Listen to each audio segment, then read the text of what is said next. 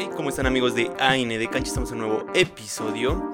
Bienvenidos al podcast donde hablamos, relatamos y analizamos fútbol, ¿no? Así es, hoy toca lunes, vamos a analizar.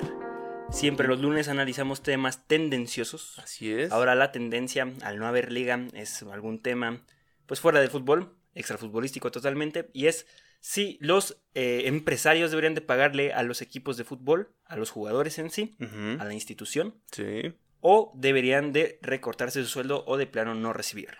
Así es, o construir hospitales como Cristiano, ¿no? Así sus hoteles y a los hizo hospitales. Exactamente. El punto es de que nosotros hemos investigado a los dueños del fútbol mexicano. Así es, tenemos una serie, Tenemos una serie que se llama Los dueños del fútbol mexicano. cuatro episodios. Cuatro episodios donde relatamos en cada episodio quién es el dueño y a qué se dedica para poder tener un equipo de fútbol. En cuatro horas. Y también tenemos un episodio en donde relatamos eh, cómo se tiene que hacer un equipo de primera división. Bueno, un equipo profesional en México. Así es, y es bastante complicado y hay muchos requisitos que la verdad te aseguran un futuro al equipo en a mediano plazo. Exactamente, entonces lo primordial y lo que hay que entender es de que el reglamento, ah, respetando el reglamento, Sí. que pues, en México no se respeta porque ¿qué pasa en el reglamento de la Federación Mexicana de Fútbol? Que los caballeros, estos señores dueños de la liga, se reúnen y ellos deciden si se cumple o no se cumple. Exactamente, cada artículo del reglamento tiene como su, su fuga, es decir, es. tú el reglamento puede decir eh, a partir de si un equipo no paga sus sueldos,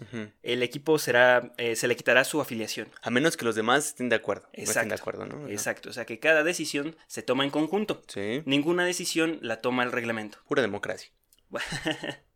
claro, Sí. pura transparencia. Sí, cuatro dueños, pura transparencia. Bueno, el punto es de que en el reglamento, esto nadie se lo inventa ni nada de eso, en el reglamento dice totalmente y claramente que cada equipo de fútbol profesional en México Ajá. debe de tener su campaña asegurada en lo económico. Exacto, o sea, ellos ya tienen que haber justificado que tienen todo el presupuesto para poder eh, jugar esa temporada. Eso incluye contratos de jugadores, patrocinadores y todo lo que tiene que ver televisión, ajá. con el egreso y ingresos de los Sí, equipos. o sea, que no tiene que faltar ni un peso. Así que si a Veracruz o Jaguares les faltaba dinero, era por culpa de la liga, no por culpa del dueño, porque ellos lo permitieron. Exactamente. Entonces pasamos al tema principal del video. ¿Por qué carajo están diciendo que los equipos de fútbol mexicano no van a pagarle a los jugadores? ¿Y por qué se quieren justificar? Desde ahí son muchos problemas, ¿no? O sea, se va desde lo que fue el ascenso, la separación de equipos, este, jugadores que se van a otros equipos. Exactamente. De los 18 equipos que hay en la liga, solamente 3 equipos se dedican al deporte, al fútbol. Solamente 3.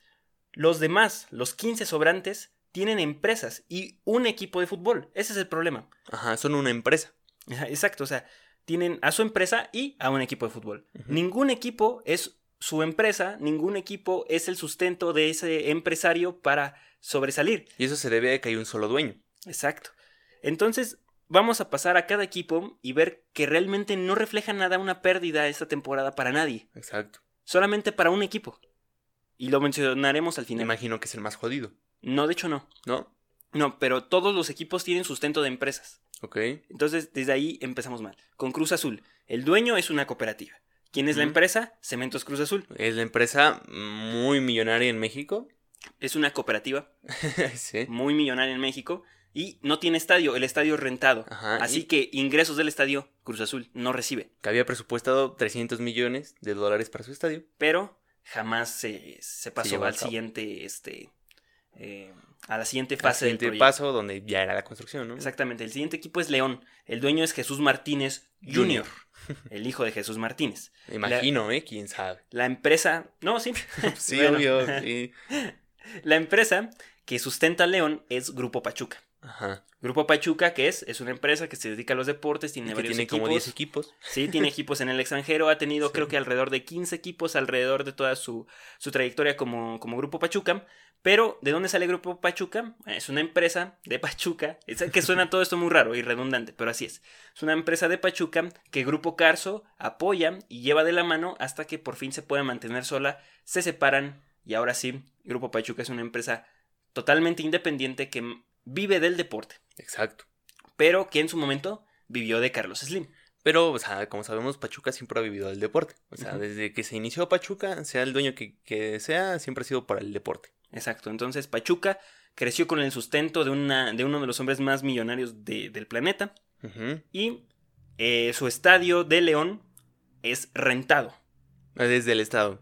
¿Y por qué? El estadio es del Estado. Ajá. Pero tiene una disputa legal, hay un relajo. Hay un relajo cuestión. y se supone que ya se van a mudar de ahí, ¿no? Los de León. qui- quieren hacer su estadio, pero pues el proyecto está este un poco retrasado, demasiado retrasado por lo igual los estudios de suelo, la sustentabilidad, que ningún proyecto O actualmente sea, no es lo mismo hacer un estadio que pagar 500 pesos de renta, ¿no? O sea. Ese fue otro problema. León pagaba creo que 4 mil pesos de renta, Sí. una grosería, y no se hacían cargo del mantenimiento del estadio. y un estudiante foráneo paga eso. Por eso es diferente rentado a un convenio con el gobierno. Pero ahorita Sí. vamos a explicar eso. Entonces, León no pierde dinero. ¿No? León, o sea, en el estadio le vale el presupuesto, como lo dijimos, ya está asegurado. O sea, son equipos realmente poderosos. Ajá. Tienen dos equipos. De hecho, Grupo Pachuca tiene dos equipos. en Entonces, primera edición. ya los sueldos de los jugadores están pagados, igual que Ujú. Cruz Azul. O sea, ya todo está presupuestado. Ahora vamos a con Santos. El dueño es Orlegui Sports. La empresa, Grupo Orlegui. Grupo Orlegui se divide y una de las empresas de Grupo Orlegui es Orlegui Sports. ¿A qué se dedica Grupo Orlegui? Pues a potenciar empresas nuevas. En resumidas cuentas, se dedica a potenciar empresas Un Shark Tank, ¿no? En su tiempo fue el que eh, Orlegui Sports llevaba a cabo el TCM, que es este donde es el centro donde Santos tiene todo, su estadio, gimnasio, centro comercial, todo eso. Orlegui se hacía cargo y, Y de de- repente se hicieron con el equipo. Cuando viene la venta del grupo cervecero. Entonces, eh, Orlegui sí es propio del estadio, pero es de la empresa. No es, el estadio no es de Santos. No. No es de Santos. Es Ese del es grupo. un problema. Es de Orlegui, Sí. no es del Santos. Ujú. El siguiente es el América, el dueño es Emilio Azcárraga, la empresa que sustenta al América es Televisa, Y que Y- ha gobernado mucho tiempo en la televisión mexicana. exactamente una empresa súper poderosa que no tiene desventaja en estos En momentos. nada. Y que igualmente la, la, pre- la temporada está totalmente completa en cuestión de presupuesto, o sea, no falta ni un peso. El estadio igual es propiedad de Televisa, no es propiedad de la América, Sí. entonces ahí está. Ahora vamos a pasar con Guadalajara, el dueño actual es Amaury Vergara, El hijo de Vergara. exactamente, y la empresa que sustenta a Chivas es OmniLife. Así es, un producto que ellos. con el que ellos crecieron. Exactamente, OmniLife es el Herbalife mexicano, vaya, Así es. y una de las empresas más grandes de suplementos alimenticios de De toda Latinoamérica. Una empresa enorme. Líder. Ajá. Eh, quien es dueña del estadio es OmniLife, la empresa. Chivas no es dueño del estadio. Sí. Hay que saber dividir muy bien eso. Eh, Porque se vende. Si se vende el equipo, no se vende el estadio. Exactamente. Lo puedes vender por paquete, pero el estadio no es de Chivas, el estadio es de OmniLife. Mm, o sea, sí es, es para Chivas, pero no es de Chivas. Entonces, otra vez, vemos que no hay pérdida. eh, totalmente la, la, tempo- la temporada completa está, Está pagada. está pagada con el presupuesto que debe. Estamos hablando de equipos realmente este que les sobra, ¿no? El presupuesto. O sea, estás hablando de que Cruz Azul recibe hasta 30, 40 millones de presupuesto. Sí, o sea, un jugador piedra en Cruz Azul, nomás para que se lleven una idea, gana alrededor de un millón de dólares anuales. Ajá. O sea, un jugador piedra. Mm, nomás ahí la dejo. Y Caraglio. tienen al portero mejor pagado de la liga, que es este Corona. Corona. Bueno, ya ahorita Ochoa es el mejor Sí. pagado, pero Corona lo ha sido durante mucho tiempo. Pero Corona no gana mal. No. Ahora vamos a pasar con el siguiente equipo que es Pumas. ¿Quién es el dueño? El dueño de los derechos de Pumas, tal cual de la afiliación a la federación, es la Universidad Nacional Autónoma de México. Pero ¿quién es la empresa? No hay empresa, es un patronato donde es como si existieran varios patrocinadores dentro de ese patronato para poder este, llevar al equipo cabo- económicamente bien. Un proyecto, ¿no? Exactamente, de hecho, Nike es parte del patronato y tiene los derechos de imagen de Pumas durante varios años. Que a mí me causa mucho conflicto hablar de Pumas y sus dueños y sus presupuestos, porque da coraje, ¿no? No vamos a entrar mucho en detalles, pero el punto es de que el patronato no existe. O sea, el patronato son 15 personas que han desfalcado en la universidad y que la universidad se ha, se ha dejado ¿Se ha prestado para esto? Exactamente, desde los 70 están desfalcando la universidad. eh, Y eh, no en- recibe ninguna ganancia. Exacto, en ese episodio leemos un, este, en el episodio donde sale Pumas de los dueños del fútbol, leemos una, un fragmento en el, de un periódico en el que eh, juntaron las cuentas de cuánto ha dado la universidad a Pumas. Y el punto de que exista el patronato, ahorita lo vamos a ver cómo un patronato funciona bien y el otro funciona mal. Eh, el patronato en Pumas funciona mal porque Sí. la universidad pone dinero y ese es el no punto, recibe nada. que la universidad no ponga dinero y reciba dinero. Ajá, sí. Entonces ahí la dejamos. Lo hace al revés. Y el estadio Pumas eh, es prestado. Es ni de si- CEU. Ni de- siquiera es rentado. No. No es este, no hay convenio, el estadio es prestado. Y es patrimonio cultural de la humanidad, ¿no? Así exactamente, así que Pumas, eh, la universidad no recibe nada de Pumas, Ujú. ese es otro tema, pero el punto es de que eh, Pumas no se ve afectado como equipo. Exacto. Entonces pasamos al siguiente punto, que es Tigres. Tigres, uff, menos. Eh, ¿Quién es el dueño? El dueño es la universidad, pero está conformado por un patronato. ¿Y quién es la empresa Líder. fundamental de ese Ajá. patronato? Cemex. Cemex la- es la empresa más poderosa en México en cementos. Exactamente, una de las más poderosas eh, cementeras en el mundo. Exacto, por debajo de cementeras chinas y francesas. Exactamente, no por nada Tigres tiene a los mejores jugadores pagados. Exacto, el No mejor es- plantel. No es de que no pueda pagar a los mejores jugadores Cemex, sino que lo dijimos ya en su episodio, si la MLS trae mejores jugadores a México, a Estados Unidos que a México, no es por el dinero, señores, Es por la calidad de vida. es por la calidad de vida. México tiene muy pocas garantías de seguridad, de calidad de vida, entonces ah, ese es el Son muchos punto factores. fundamental. Estados Unidos no es un mejor fútbol y no es más atractivo, pero la calidad de vida es lo que llama la atención. Pasamos, el estadio es prestado, el estadio es de la universidad, en su tiempo... Y es casi nuevo. Exactamente, cuando eh, Tigres desciende, eh, el patronato empieza a buscar este, alternativas y Cemex levanta la mano para lavar dinero. Ahora, no, no es cierto, no es Ajá. cierto. Este Cemex Nos este, banean. eh, alza la mano y pide este el- al equipo, totalmente, pide la administración del equipo y el estadio es prestado. No pagan Sí. ni un peso, pero tampoco desfalcan a la universidad. Cemex siempre ha puesto todo y se hace cargo del mantenimiento. Y no paga impuestos. Bueno. El siguiente Con es el- le siguiente es Juárez, eh, la dueña es Alejandra de la Vega, eh, su familia es una familia muy importante en Juárez, eh, viene de políticos y empresarios. No hablemos de eso. bueno, en fin, este, las empre- la empresa, no hay una empresa específica en Juárez, son un grupo de inversionistas mexicanos y, Y estos estadounidenses. gabachos, sí. Eh, y el estadio es prestado, igualmente es de la universidad. Vienen desde segunda división, pero Juárez ya se gastó todo su, todo su dinero en comprar su franquicia. Exactamente, 19 millones de dólares, me parece, se, se gastaron en comprar la franquicia, que no vale eso. Pero No. también ya hablamos de eso. Entonces, pues ahí si quieren ver, pues vayan a la, a la temporada. Exactamente. Que de hecho, Lobos WAP no encuentran el dinero en la Benemérita Universidad Mira, Puebla. se me fue. Bueno, qué cosa. se me ¿no? traspapeló. Entonces, mira, FC Juárez tal vez puede sufrir esto, pero tenían todos los boletos de los abonados vendidos. Pero regresamos a lo mismo. Tienen que este, prevalecer con una temporada ya, ya dicha, ¿no? O sea, Exactamente. El reglamento lo dice, si no tienes dinero para pagar la, te- la temporada, porque la liga tiene control y tiene acceso a, la, a lo que entra al equipo. ajá, sí, ellos tienen todo el acceso y saben qué es lo que se gasta, en qué se gasta y cómo se gasta. A diferencia de Y te Inglaterra. investigan al equipo también, o sea, Sí. de dónde vienen todos estos fondos. Exactamente, por ejemplo, ahorita, ay, es que hay tantas cosas de qué hablar. Pero bueno, ahorita vamos a pasar a un tema bastante interesante sobre los grupos y por qué los grupos pueden tener varios Ajá. Pero en fin.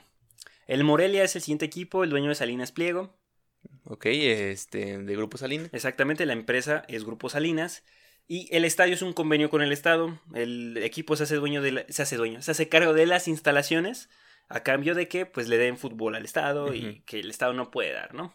Entonces, ahí está, Morelia, eh, un equipo eh, que ha prevalecido en la primera división, a veces muy bien, a veces muy mal. Gracias a Grupo Salinas, cabe aclarar. Exactamente, ¿quién es Grupo Salinas? La, segun- la empresa que está en segundo lugar después de Televisa. Así es, Tebasteca. Entonces le sobra dinero, está sustentado, no hace falta nada. No, pues ellos mismos se pagan sus derechos de televisión. Exactamente. Entonces, pues, no hay nada que perder. No hay nada que perder. El siguiente equipo es Puebla.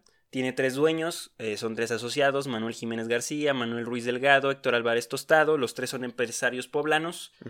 Eh, no son dueños totalmente de todo lo que voy a decir, pero cada uno es dueño de, que- lo que voy a decir. Uno es dueño de laboratorios, de así como de hospitales, laboratorios de, que tienen que ver con la medicina. De droga y todo.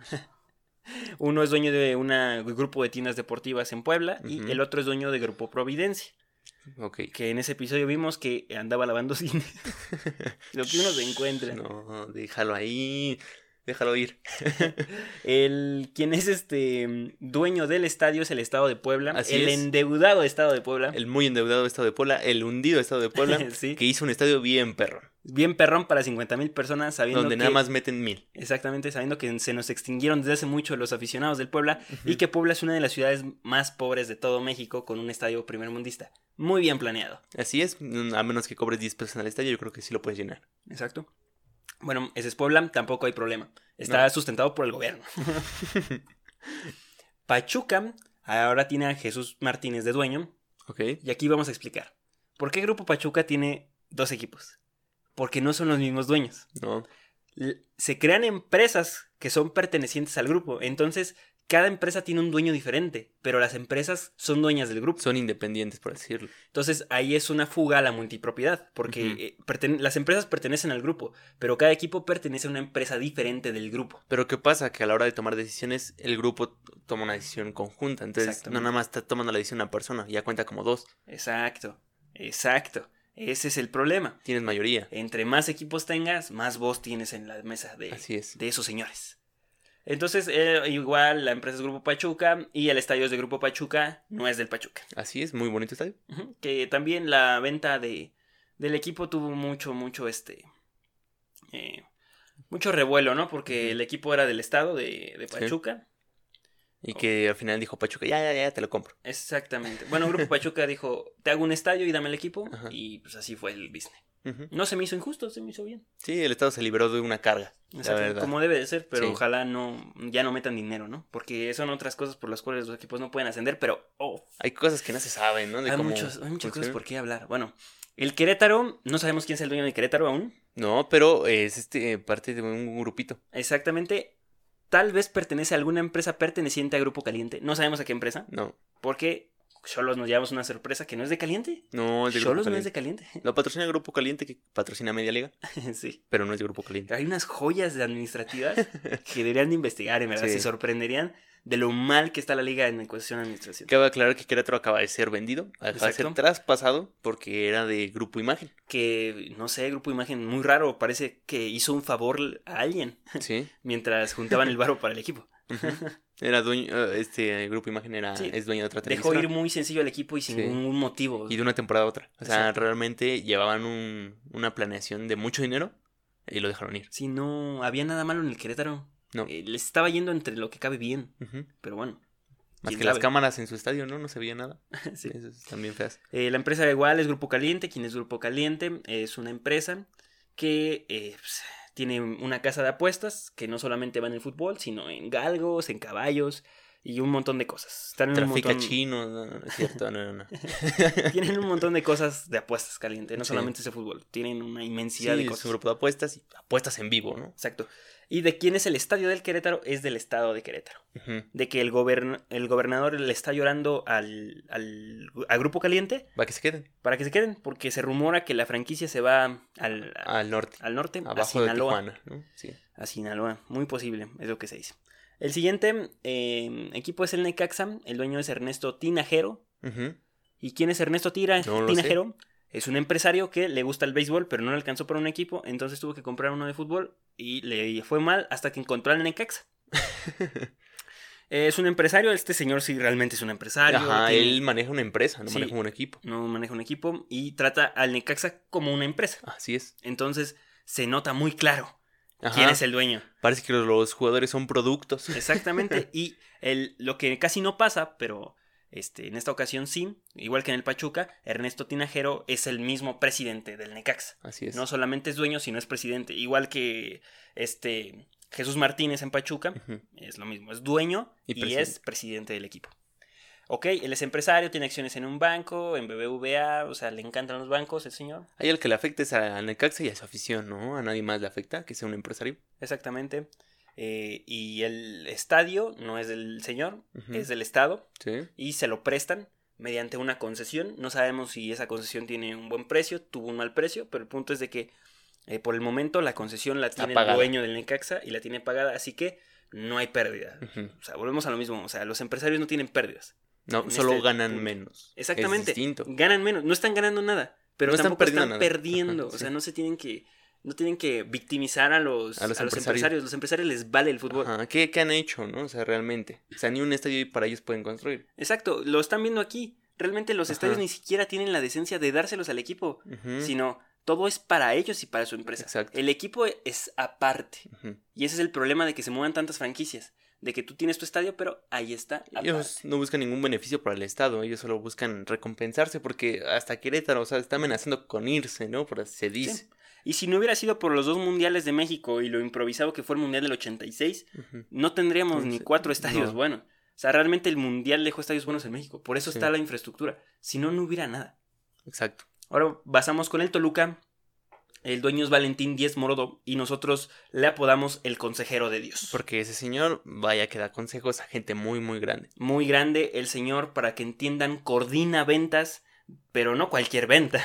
O sea, coordinó ven- coordina ventas de empresas que Multi, multi- multimillonarias. O sea, multimillonarias. traspasos con una cantidad exagerada de dinero. De hecho, no sé si se concretó, ¿no? En ese episodio narramos que, en el de los dueños, como le comentamos, este, narramos cómo estaba a punto de cerrar una, una tra- un traspaso de una empresa a otra por no sé cuántos miles de millones de dólares. Sí, Entonces el señor no es cualquier cosa. ¿no? Es consejero de Dios, tiene mucho dinero y por primera vez alguien tiene la decencia de que el estadio, o sea, del equipo, es el único equipo en México Que ha hecho todo solo. que el Toluca es dueño de su estadio. El Totalmente, equipo, totalmente. el equipo Sí. es dueño del estadio. Muy bien. Así debe de ser. Sí, Así debe de ser, totalmente. porque, ah, bueno, nos saltamos algo del Azteca, ¿no? Pero eso ya lo explicamos también en, la, en el episodio anterior. De, de que es este ahí una, un acuerdo, ¿no? De que expropiaron el terreno, pero bueno. Sí, ese Odaz nos andaba con tonterías. Expropiaron el terreno al Azteca. Esa fue otra cosa. Vamos a pasar con el Tijuana. El dueño es José Alberto Hank, ok. hijo del mero mero, pero Ajá. no lo vamos a mencionar. No, no, no, no, no, no, no. Para nada, ¿no? Jamás hemos hablado mal de Ron. Eh, ¿Quién es el dueño de. ¿Quién es la empresa que sustenta el dinero a Tijuana? Grupo Caliente. Pero no es la dueña. La No. dueña es Jorge Alberto Hank. De hecho, la dueña empresa. es una empresa que nada que ver con un nombre de fútbol o de algún club deportivo. Algo de servicios, no sé qué. Ajá, sí. ¿Y por qué pasó esto? Bueno, pues Hank estaba siendo investigado y la Federación Mexicana no puede tener a una persona al cargo de un equipo si está siendo investigada por algún delito. Ni siquiera si es culpable o no. No. Si es investigada. Exacto. ¿Por qué? Porque pueden barrar a la liga. Y de hecho la liga es muy específica en el reglamento. La liga se deslinda de cualquier cosa fraudulenta o mala Por que pase eso- con el equipo. Por eso Rafa Márquez cuando lo investigaron dejó de jugar, porque no podía jugar por el reglamento. Si era investigado, era culpable o no, no le importaba la liga, él no podía jugar. Exacto, porque la liga se hace cómplice. Así ¿Por es. qué? Porque la liga tiene acceso a los datos económicos de todos los equipos. O por lo menos es lo que dice el reglamento. En verdad, dice eso. No está muy largo el reglamento. No. Échale una ojeada, dos, tres artículos van a decir, ¡ala, chaval! ¿Cómo es posible que el Veracruz estuviera en primera? Sí, exacto. bueno, eh, aquí está raro. El 50% del estadio es dueño, es dueño Hank, el papá. Y el otro 50% del estadio es dueño del equipo Cholos. Ok, eh, ¿quién es? El equipo. Ahí lo dejamos. El Atlas lo acaba de comprar Orley Sports. Así Eh, es, el del Santos. Exactamente. Ya explicamos qué es Orley que Sports. Lo vendió Grupo Salinas. Exactamente. Así, de repente. Te lo oye, ¿te interesa un Igual equipo? que Querétaro. Ajá, igual, muy pasa raro. mismo. Así como que todo pasa muy rápido aquí. ¿Y qué pasa? Pues ya hay otro voto doble. Ujú. Orlegui está desarmando fútbol. Sí. Orlegui y Grupo Caliente están desarmando fútbol. Eh, vamos a hacer un episodio de cómo los grupos eh, en México han desarmado fútbol, pero ya eso es tema para otro episodio. Bueno, el punto es de que Grupo Orlegui este, es dueño del equipo y Orlegui Sports hace cargo. Entonces, el estadio es un convenio con el estado de, ¿De Jalisco? de Jalisco. ¿Sí es el estado de Sí, Jalisco? estado de Jalisco Jalisco. es la capital. No, Jalisco es el estado, Guadalajara es la capital. Ok, te creo. Y ok, tienen un convenio donde UDG y Atlas hacen eh, cargo del estadio. sí. Un año le toca a UDG, un año le toca al Atlas. Y cuando estaba Chivas, un año le tocaba a Chivas. Pero fíjate que el Grupo Salinas hizo algo muy bueno. Le puse una pantalla La herencia de Grupo Salinas es una pantalla donde, donde pega el balón. donde pega el balón y le dejaron al propósito Banco Azteca. ya no le puede cambiar. Ya no. El siguiente equipo es Monterrey. Ok. ¿Quién es el dueño? FEMSA. ¿Quién es FEMSA? ¿Quién, es, FEMSA. ¿Quién es la empresa eh, que sustenta a FEMSA? FEMSA. FEMSA. ¿Y de dónde viene FEMSA? De Coca-Cola. ¿Y quién es el dueño del estadio en Monterrey? FEMSA. FEMSA. ¿Quién es FEMSA? La empresa más importante de Latinoamérica en cuestión de refrescos. Así es. Es la Coca-Cola de México. Y de los demás. Sí, y de toda Latinoamérica y dos que tres países de Asia y Europa. Y por eso es que tiene el club más, este, con más billetes. Exactamente, y que 200 millones para ellos no es nada, y si a un jugador les cuesta 15, si uno les cuesta 20, si uno les pide 30 de salario, no les cuesta nada. Pero si tú llamas y pides trabajo, te ofrecen 10 mil pesos de sueldo máximo. Exactamente, en típica empresa mexicana negrera, pero no estamos a hablar para eso, No, pero sí para mencionarlo. fue un paréntesis, nada más. El punto, Ellos hicieron su estadio, es nuevecito, invirtieron dos- 200 millones, está bien, el Estado no hace nada por ellos, y ellos tienen lo suficiente para sustentar toda su temporada y toda su vida. Entonces, ligeramente de los equipos que hemos mencionado, ¿a quién le afecta? A los dos de aquí, Grupo Pachuca, que no tienen fútbol, son empresas que se dedican a los deportes, y al Toluca. ¿Por qué? Porque el Toluca es dueño del estadio, está perdiendo en entrada, está perdiendo en cerveza, está perdiendo en muchas cosas. Sí, ¿Por qué? Porque el estadio es este parte de Toluca. Pero el dueño tiene el dinero suficiente y ya seguramente sustentó toda la temporada. Entonces, tenemos ligeros problemas. ¿Qué pasa con el último equipo? San Luis. El. Atlético de San Luis. El mayoritario es el Atlético de Madrid, tiene el 51% del equipo. ok, Pero, ¿a qué se dedica el Atlético de Madrid? a fútbol. Al fútbol. ¿Y qué está pasando en España? No hay fútbol. ¿Y qué hay en México? No hay fútbol. Entonces, Atlético de San Luis está totalmente... Es el equipo más afectado de todos. Sí, depende de otro equipo de fútbol que no tiene fútbol. Exactamente, depende, exacta es la palabra, depende del fútbol, depende de vender entradas, depende de que el Atlético de Madrid le vaya bien, depende de muchas cosas. Pero también es otro problema, ¿no? Que genera la liga sola, porque al no haber torneos completos, los contratos con patrocinadores son muy cortos. Exactamente, también la seguridad que tienes, que con la abolición del descenso va a regresar la seguridad. No. Obviamente no, no va a regresar, los equipos van y vienen, las Sí. franquicias van y vienen. Entonces tienes que No asegurar un, un candadito, ¿no? Así como si tú vas a tener un equipo, me tienes que asegurar que lo Sí. tienes que tener por tanto tiempo. Y no sé, una temporada larga, ya los patrocinadores como Nike, Adidas o los demás que pueden llegar a patrocinarte, te, no sé, te digan, no, pues contigo cuatro años, ¿no? Exactamente. Pero bueno, así pasa en el fútbol mexicano, todo está mal. ¿Quién es dueña del estadio? La familia Payán es dueña del estadio. ¿Quién es la familia Payán? Bueno, pues es la dueña del 30% del equipo también. Aparte del estadio, es dueña del 30% del equipo y rescataron a San Luis. eh, compraron la franquicia que Veracruz deja libre cuando Veracruz compra la piedad. Qué cosas. Y la piedad desaparece porque Querétaro Y asciende San cuando Luis, descendió. San Luis se va a Jaguares, bueno, a. Chiapas. Chiapas se va a Querétaro. ¿Y quién perdió? Es San Luis. Y la piedad, y la piedad. El punto es de que San Luis ha sido golpeado administrativamente porque se ha dejado, la verdad. De Sí. hecho, los dueños y inversionistas del Atlético de Madrid han dicho que están en contra de la multipropiedad, que eso no debe de existir. Totalmente de acuerdo con ellos, pero aquí, de esta parte de, de México, bueno, en México, en esta parte del fútbol, sí. mm, es diferente. A San Luis le ha ido muy mal desde que llegó, ¿no? Que su entrenador este, recibía dinero que por afuera, ¿no? Que un montón de cosas. Y el punto, y como conclusión, después de ver todos estos datos, como siempre aquí, con datos en mano, Así es, y con reglamento en mano también. Exacto. Que, a que llegamos a la conclusión. A un equipo de los 18 solamente le afecta no tener fútbol. De ahí en fuera, a todos les tienen que pagar. Sí. No hay, no hay pretexto. No, la, como- la temporada está totalmente saldada. Aparte, son trabajadores. Ujú. ¿Qué estaría mal? Que empresas como FEMSA, que empresas como Cruz Azul, como Cemex, que son empresas que mantienen al país literalmente o a Sí. ciertas partes del país, dejaran de pagarle a los empleados por pagarle a los jugadores. Eso, estaría mal y eso sería un error de planeación. No sería culpa ni de la liga, no sería ni culpa de, de lo que está pasando ahorita. Es culpa de los empresarios. Es culpa de los empresarios y de la mala planeación. Sí, porque una cosa es tu equipo y otra tu, tu ahora sí que a lo que te dedicas. Exacto. Sí, en fin, no se le tiene que dejar de pagar a nadie. Ni las personas que son parte del equipo, ni los que pertenecen a las empresas Se dueñas. supone que ya todo está pagado. Exactamente. Entonces, Así que pues. hasta aquí dejamos el video. Ya se la saben. Todo está pagado. Suscríbanse, este, déjenos un like. eh, Nos, puedes- nos pueden escuchar en todas las plataformas de podcast. Este, tenemos redes sociales, Instagram, Facebook, Twitter, arroba N de cancha. En todos lados estamos como AN de cancha. Ya saben, buscan AN de cancha y ahí estamos. En Exacto. todos lados. Si quieren un video de cualquier cosa, seguramente nos van a encontrar ahí. Exacto. Así que ahí nos vemos.